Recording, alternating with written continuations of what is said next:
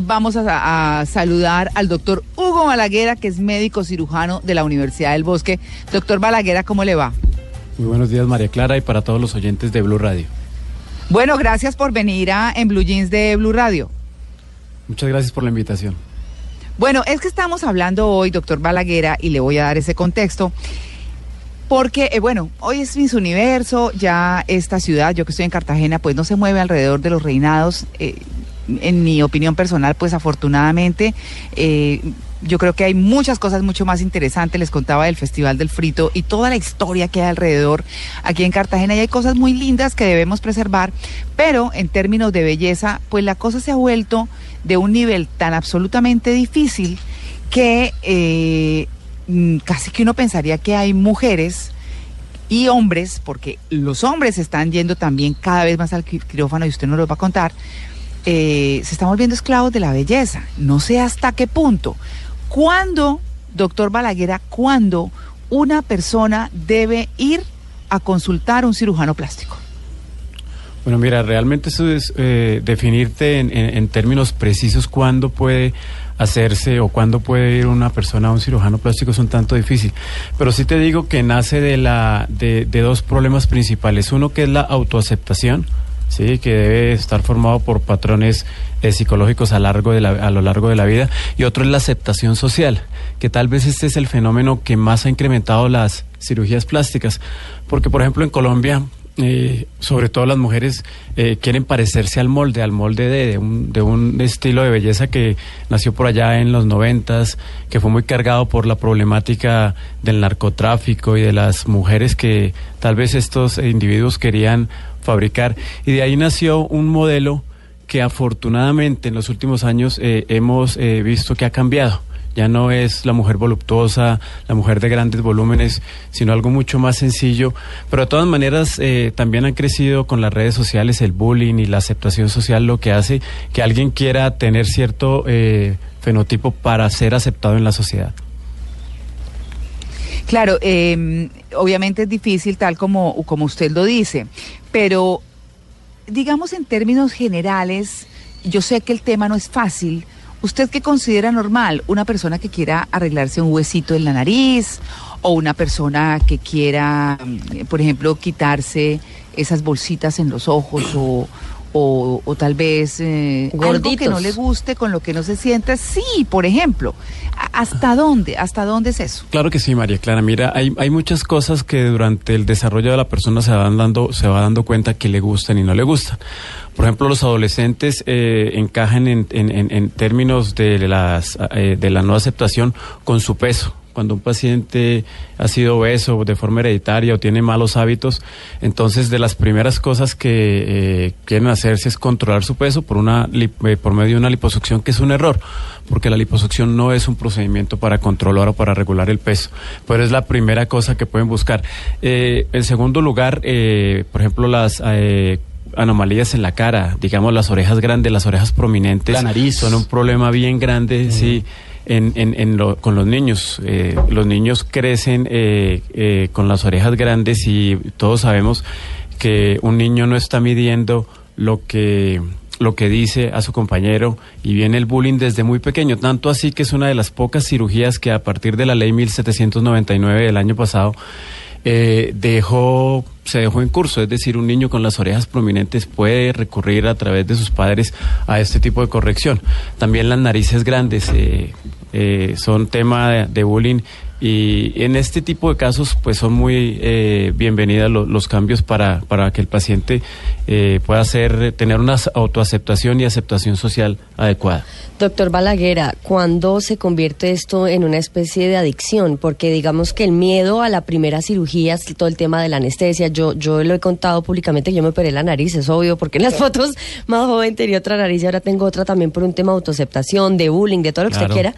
Y digamos que a mí ya no me daría miedo volverme a operar porque como ya pasé por ese tema de Y la, la convalecencia, superó todo Sí, eso, y sobre todo el tema de la anestesia, que es lo que también le da a uno miedo. Sin embargo, no lo he hecho, pero uno ve gente que se hizo una, le gustó, se hace otra. Dos, hace- tres, cuatro ya- que no salen del Lo quirófano. que decía María Clara, se deforman la cara o el cuerpo en función de que ya se vuelve se como una vuelven adicción. esclavos. Sí, ahí sí son esclavos. ¿Por qué Miren pasa ustedes eso? que curiosamente cuando uno aborda los, los temas del trastorno dismórfico corporal, que esta es la denominación de la DMS, que es una estadística de la Organización Mundial de la Salud con respecto a las enfermedades mentales, solo a partir de 1987 se aceptó que esto era un, trastorno, este tipo de exagerada preocupación por la apariencia personal. Sin embargo, cuando eh, uno estudia cirugía plástica en todos sus años de carrera, es muy poco lo que llega a tocar el tema. Sí, es un tema en el que cuando se lo preguntan a uno, uno tiene que ahondar en, en el Internet, en algunas cosas para buscar las bases de este tipo de, problemas. Y saber cuándo puede ser un problema es algo que tiene que detectar muy bien el cirujano plástico. Lamentablemente esta es una actividad económica y hay muchos cirujanos plásticos que entre más trabajo les venga, muchísimo mejor. Y terminan siendo cómplices, porque para poder un tras para poder tener este tipo de trastorno y llevarlo en su curso necesitan la complicidad de un cirujano o de un médico estético. Ahora, ¿qué pasa en nuestro país? Eh, Cuando alguien muy profesional le dice, no, mira, tú, no tienes un problema en tu cuerpo, tú tienes un problema en tu mente, hay que tratarlo. Van de cirujano en cirujano Ah, y ya claro, luego la, escala va cayendo al estético, al médico general, al enfermero y alguien va a convertirse en su cómplice. Entonces es bien difícil hacerlo, bien difícil establecer el punto, el, el- el punto de quiebre en el que el paciente ya está mirando cosas que no existen o maximizando pequeños detalles con los cuales la mayoría de nosotros podríamos vivir. Claro, yo le quiero preguntar cuál es o cuáles son, digamos, las tres cirugías más comunes, las tres cirugías plásticas más comunes. Ok, mira. ah, revisando las estadísticas de la Asociación Internacional de Cirugía Plástica, el procedimiento que con mayor frecuencia se realizan todos los pacientes, hombres y mujeres, es la toxina botulínica. Sigue siendo el tratamiento de elección. ¿Ese es pero el también por- famoso Botox? el, el Botox es una marca comercial, sí, Ah, pero la toxina Ah, botulínica. La toxina botulínica es el procedimiento en el mundo que más se acogen. Ah, esa aclaración está buena. El Botox es una marca. Claro, ya, lo que pasa es que fue la primera marca que entró al Es país. como decir Viagra, Entonces que todo el mundo. Ah. exacto, es como Ah. decir al Silde- sildenafil, Sildenafil. el Viagra, es el mismo tipo de principio, pues la gente lo O conoce mucho así. Sí, Pero también Pero Kleenex, Kleenex. por ejemplo. Por ejemplo. Ajá. Eh, pero en cuanto a los tratamientos estéticos en mujeres es muy frecuente que se hagan liposucciones y mamoplastias. De hecho, la liposucción en Colombia es el procedimiento más eh, frecuentemente realizado. Se dicen las estadísticas que más o menos se, re- se realizan 20 mil tipos de, de este tipo de procedimientos, perdón, Wow. 20 millones de Uy. procedimientos en el mundo. Yo con De 20 mil los- estaba... de los cuales en Colombia se realizan cerca de 350 mil procedimientos. Eso no quiere decir que sean 350 mil personas al año. Eso quiere decir que son 350 mil procedimientos que una misma persona puede hacerse dos o tres al mismo tiempo. Y entonces les decía, en las mujeres más o menos la, los, los, el contorno corporal, eh, llámese a mam- mamoplastias de aumento o liposucciones. Y en los hombres eh, disminuye en, en gran medida, pero también el tema de los párpados, el tema de la nariz y el tema de la liposucción es bien frecuente. Doctor, ¿y, y con Ah. cuáles cirugías, perdón, María Clara, quedan como más inconformes? ¿Cuáles son las que dicen Ay, yo diría, la nariz en es el, ranking que dicen, Uy, no es que no les gustó? A la mayoría de La gente no le gusta cómo queda que... Yo he notado mucho, por ejemplo, eh, lo que pasa es que la tecnología doc avanza un montón, pero las mujeres que hace unos años se hicieron pues sus ajusticos, hoy en día eh, se ven un poquito como desordenaditas. algunas, Mira, mira, algunas, mira, no mira, todas. Mira, mira que, mira que se tiene... en recreo. Con, con perdón de muchas, pero a muchas sí les quedó bien, pero a otras no. ¿Para Sí, hay, hay muchos, hay muchos estigmas también cuando uno ve a una paciente y todos, todos nos hacemos el- a la idea cuando vemos a una mujer que tiene algo que no encuadra, desde el celador que nos recibe hasta una persona de, de otro, de otro nivel. Y hay un estigma grandísimo que se dio porque a partir de la época de los 60 y los 70, sobre todo en Latinoamérica, eso partió de Brasil, el uso de los llamados biopolímeros o sustancias de relleno. Entonces Uy, uno ve a una labios, paciente ¿no? con biopolímeros en la cara, en los labios, en los glúteos. Y por ejemplo, si lo ves en la cara, seguramente que no te imaginas que son unos biopolímeros, sino qué mal está esa cirugía. Y eso es un estigma Sí. grande que es supremamente difícil de corregir porque un paciente con este tipo de sustancias va a morir con este tipo de sustancias. Ay, es hola. imposible No retirarlas del todo. extraer. Se pueden tratar de camuflar, de reducir las reacciones, pero es una de las cosas grandes que estigmatiza a un paciente y eran muy, muy frecuentemente aceptadas como, un- un- como parte de la, de la cirugía plástica. Ahora, de las, de las cirugías más criteriosas que existen, sin lugar a duda, eh, las pexias mamarias. Eso Las es. pexias mamarias es la reducción de los senos, Ah. hacer unos senos Ah. bonitos. ¿Por qué? Porque no solamente se trata de dar una tridimensionalidad, una estructura que va a llevar cicatrices, porque generalmente Claro. estamos hablando de senos grandes, escurridos, que tienen que levantarse, y, y se tiene que lograr esa tridimensionalidad, la conificación de una glándula mamaria, y luego te tienes que ir al otro lado al otro seno a lograr lo mismo entonces La simetría es- la simetría es en principio una de las cosas que marca la estética y que mar- es un No, pues imagínese estético. una más caída que la otra. Y pasa, ¿no? Uno ve fotografías y se ve miles. fatal. Eso es Ven, como ven ustedes disco. los escándalos y, la gente cuando tiene muy poca experiencia, no hace mucho salieron fotografías de las mujeres denunciando sus, sus Sí. cicatrices. Lorena Ahora, Beltrán, la periodista, salió en portada en el espectador Ah, sí, el año señor. pasado y mostrando, diciendo, no, es que hicieron un desastre con mi cuerpo, Claro. están quejando. Hay que tener en cuenta, y, y eso es una oportunidad de oro, aprovechar la hora de decirle a los pacientes, cada paciente se merece su cicatriz en este caso. Uno, si quiere eh, conseguir unos senos levantados, bonitos, debe saber dónde colocarlas. Pero está dura esa frase, dónde hacer. cada paciente se merece su cicatriz. Sí, así es. En, el, en el término de, de la cirugía plástica, hay, hay, hay- hay que ser muy claros con el paciente. Mire, yo utilizo una cosa en el consultorio y es la explicación. Mientras cuando tú vas a un consultorio y el médico te explica los por mayores, los pormenores, los riesgos, los beneficios, tú tienes claro a qué, qué- a qué te estás enfrentando. Claro. Pero cuando yo no le digo a una paciente que se debe hacer este tipo de cicatriz para corregir su problema y después ella me dice, doctor, pero usted me mostró otras cosas, usted no me explicó. Y yo trato de explicarle, yo ya no le estoy explicando, me estoy justificando. Y cuando un cirujano se justifica, pierde. Uy. Uy, eso está complicadísimo, pero ¿sabe que me impresionó también mucho esa frase? Sin embargo, pues bueno, así son las cosas y así son las realidades. Vamos a seguir hablando con el doctor Hugo Balaguera. Numeral, soy esclavo de, a propósito de las personas que son esclavas de la belleza. Volviendo con el doctor Balaguera, porque me parece tan importante. Mire, primero que todo, si yo algún día tomara la decisión de operarme, con esa tranquilidad que habla el doctor, y con esa responsabilidad que habla uno dice, pues bueno, yo estoy tranquila, le tengo pánico al tema, ¿no? El doctor Balaguera lo sabe. Yo a mí me da a mí me da como como angustia. Yo digo, bueno, no tienen que asumir las cosas como van llegando, pero si hay cosas de salud que lo obligan, pues bueno. ¿Cuáles son esas cirugías que por salud se deben hacer? Mucho dicen, por ejemplo, que la de los párpados porque cuando el párpado ya está muy caído, mm, se tienen problemas de visión y demás. ¿Cuáles más hay en cirugía plástica estética que sean realmente por salud? ¿Existen más allá de la de los ojos? Eh, pienso que sí, claro. Hay, hay muchos tipos de, de padecimientos que se pueden evitar eh, acudiendo a una cirugía plástica. Debo empezar por lo mismo. Por ejemplo, los niños. Uno debe evitarle el bullying a los niños con el tema sobre todo de las orejas. Es Ay, un tema sí. frecuente, renuente y crecen con ese tipo de padecimiento que después se va a manifestar en otros campos de su vida.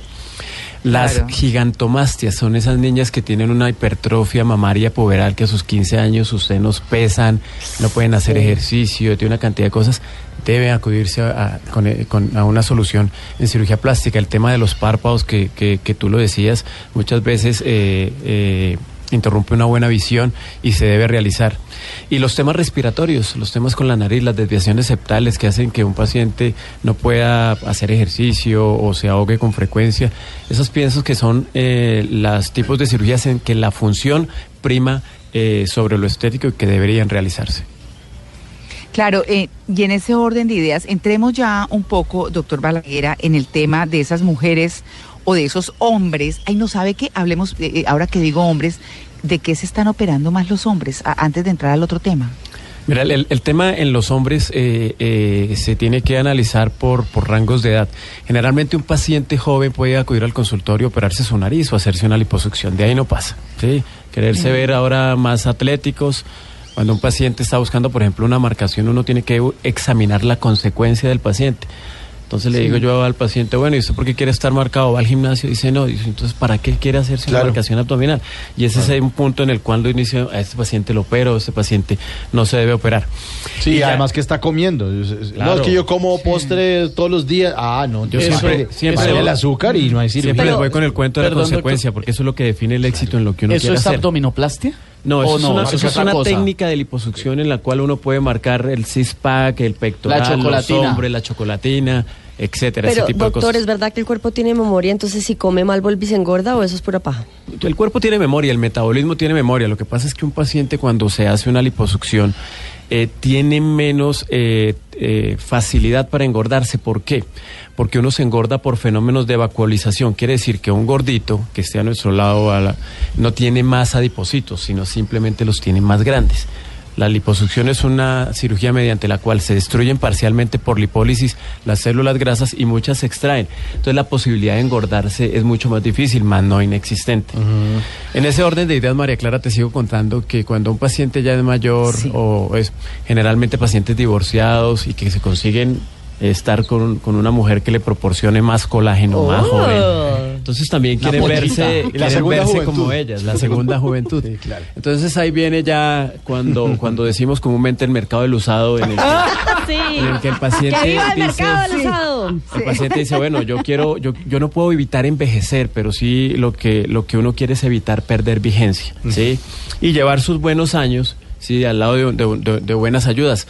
Ahí es donde vienen también tratamientos eh, eh, estéticos sin, sin cirugía de rejuvenecimiento y cosas así, que son una gran ayuda cuando el paciente ya no quiere intervenirse y dan resultados mucho más naturales. Entonces ahí vienen ya los lifting, eh, la cirugía de los párpados, que son las más frecuentes cuando un paciente ya empieza a ver sus años. Doctor Balaguera, en alguna oportunidad que tuvimos usted y yo una conversación privada, usted decía, María Clara, es que la vejez es una, es una jartera, no, es una pereza. Eh, pero, pero pues hay que asumirla y hay posibilidades de manejar ese envejecimiento que no, de una manera que no sea tan drástica. ¿Qué, ¿Qué cosas puede hacer la gente para que eso no sea tan, eh, digamos, no sea como de templar la cara? Es que uno ve unas señoras Uy. con esas caras templadas y unos payasito. señores. No, no, no, es que es fatal, como si hubiera pasado un ventarrón, yo Sí. es una cosa terrible. Se vinieron No, todo el camino sí. con la ventana abierta. Quedan con cara de mula frenada en bajada. Oiga, miren, o sea, es que, no, es que, qué horror, Catalina. Pero es que, miren, yo les quiero decir una cosa. eh, ahora que estamos aquí en el Hey Festival y que ya el reinado de Cartagena no es tan rimbombante ni nada como, como lo fue en la época en que yo me lo padecí 10 años, pues miren, eh, eh, lo, lo cierto de eso es que me he encontrado en el Hey Festival con mujeres reconocidas que en su momento en el reinado llegaban y vivían lindísimas, arregladísimas, son de que llegaban como con cinco maletas, la pinta para cada evento, bueno, lindísimas. Y hoy en día, pues obviamente los años han pasado y, pues la cosa no es fácil. Y como lo dice el doctor Balaguera, pues envejecer no es fácil, ¿no? no aceptar eso, a mí, a mí lo que me da más rabia del envejecimiento son los ojos, no poder ver bien. A mí no ver bien, el resto no me afana tanto, pero, pero sí digamos que no es una cosa sencilla. Eh, sin embargo, pues la gente trata de asumirlo, y todo, algunos, pero otros se empeñan en que no. Y entonces estas personas de las que estoy hablando, me las he tropezado en el Hey Festival, en una situación de cirugías tan difícil, ¿Qué ha visto, tan lamentable. evidente, ¿no?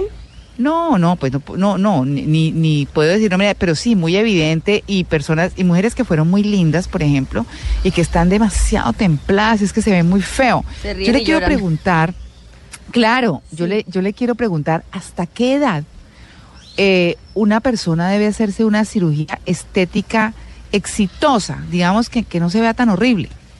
Mira, María Clara, yo quiero abordar el tema de lo que me estás contando porque es muy frecuente. Y hay dos campos en esto. Eh, cuando uno ve una paciente que, que se ve muy operada, uno debe preguntarse, ¿la paciente está conforme con lo que encontró? ¿Sí? Porque puede tratarse de eso, o, o puedes ver una paciente que está sufriendo y que sabe que los cambios que tiene no son positivos, pero pues los debe asumir. O sencillamente si la paciente está feliz con su cambio, ¿sí? Y, y lo acepta como tal, que lo hace más grave. Encontrar un cómplice Uy, que haga tales cambios y que la paciente esté feliz con ello, ¿ves? Pero mira, hoy día el, el- el tema es precaución, la, la, perdón, la prevención. La prevención empieza con los buenos hábitos. Hoy tenemos cualquier cantidad de herramientas con un solo clic en, un- en- en internet que nos ayudan a comer mejor, que nos ayudan a, a ejercitarnos mejor, a mantener una vida más sana. Al contrario, hay- hay- a veces hay que, hay que ahondar más, investigar más para no comernos el primer cuento del doctor Google, porque eso es una cosa en que todos los pacientes se basan. Entonces, doctor Google, Google dijo tal cosa y así tiene que ser. No, hay que ahondar, investigar eh, con las dietas, los tipos de ejercicio, todo ese Y tipo doctor de cosas. YouTube ahora. Y doctor YouTube también, Uy, con, sí, tutor- los- con- con los, tutorial y todo. Y hay tratamientos que uno se, debe, se puede empezar a hacer incluso desde los 30 años buscando qué prevenir, ¿sí? Por ejemplo, hay, hay terapias eh, con ultrasonido, terapias con eh, radiofrecuencia, etcétera, que si los pacientes se lo hacen juiciosamente, seguramente llegarán a sus 50 y sus 60 años con muy pocos estigmas de envejecimiento.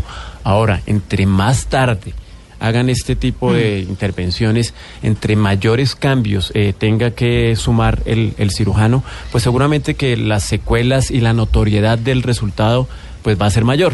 Entonces, pre- prevenir, hacerse cosas pequeñitas, pero desde muy temprano y obviamente con alguien que pues muestre toda su experiencia, su experticia y conocimiento en los resultados de otros pacientes. Nunca se operen sin ver el resultado que ese paciente, sí. que ese médico ha obtenido en otros en otras pacientes. personas. Claro, sí, la experiencia es importantísima. Uy, Doctor, porque Uy, a- sí, uno muchas veces eh, ve a los pacientes, sobre todo a las mujeres, como operadas y parece que fuera como un molde. Como que todas quedan igual. Yo no sé si, si es que tienen en, los- en- en los quirófanos como una máscara ahí, les derriten el... Oye, sí, Son igualitas todas, ¿no? Hay- hay una- Claro, a propósito de eso que está diciendo Mauricio, eh, a mí me causa mucha curiosidad es ese patrón, pero, pero hay un patrón de pómulos inmundo. Y la nariz Pues de que yo no- marranito. Sí.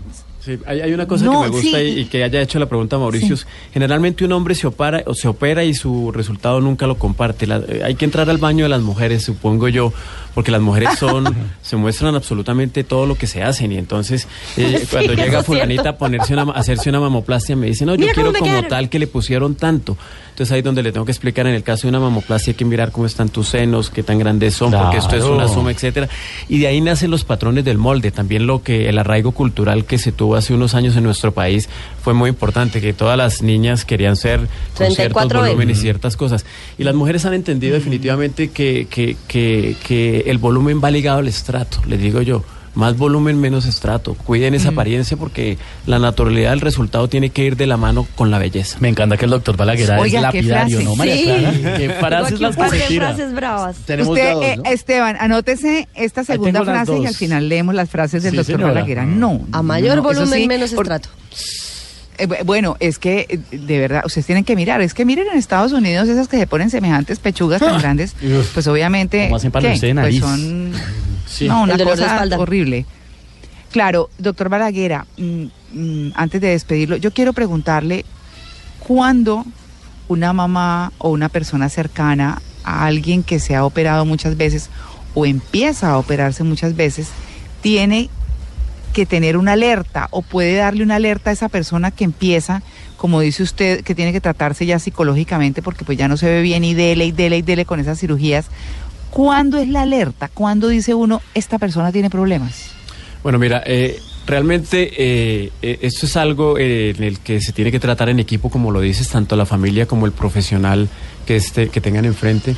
Pero uno, eh, este tipo de trastornos son supremamente difíciles de, de medir y de, por lo tanto diagnosticar. Se dice que en el mundo en general entre el 0.5% y el 1.2% de la población está inconforme con lo que ve o con lo que siente eh, cuando se mira al espejo. Y es importante eh, no eh, que, que el que darse cuenta si el defecto que el- el- el- la persona está eh, demostrando es del tamaño que es, ¿sí? de, de qué tamaño es, si es real o no.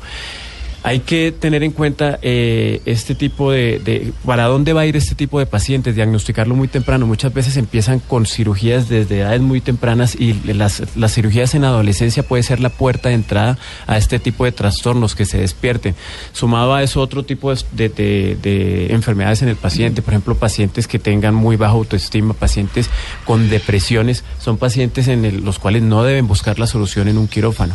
Y seguramente que de la mano de un buen cirujano plástico uno puede debe saber frenar este tipo de tendencias que puede tener un paciente que lo pueden llevar a, a síndromes dismórficos ya abiertamente conocidos como en Estados Unidos que hay gente que se opera porque quiere verse De operada con la de idea y colecciona y se jactan de ello. Sí, sí. Ese es un problema que, que- que el profesional eh, a cargo debe estar pues en, en- en- en- la- en el timonel del asunto para evitar que caigamos en este tipo de errores.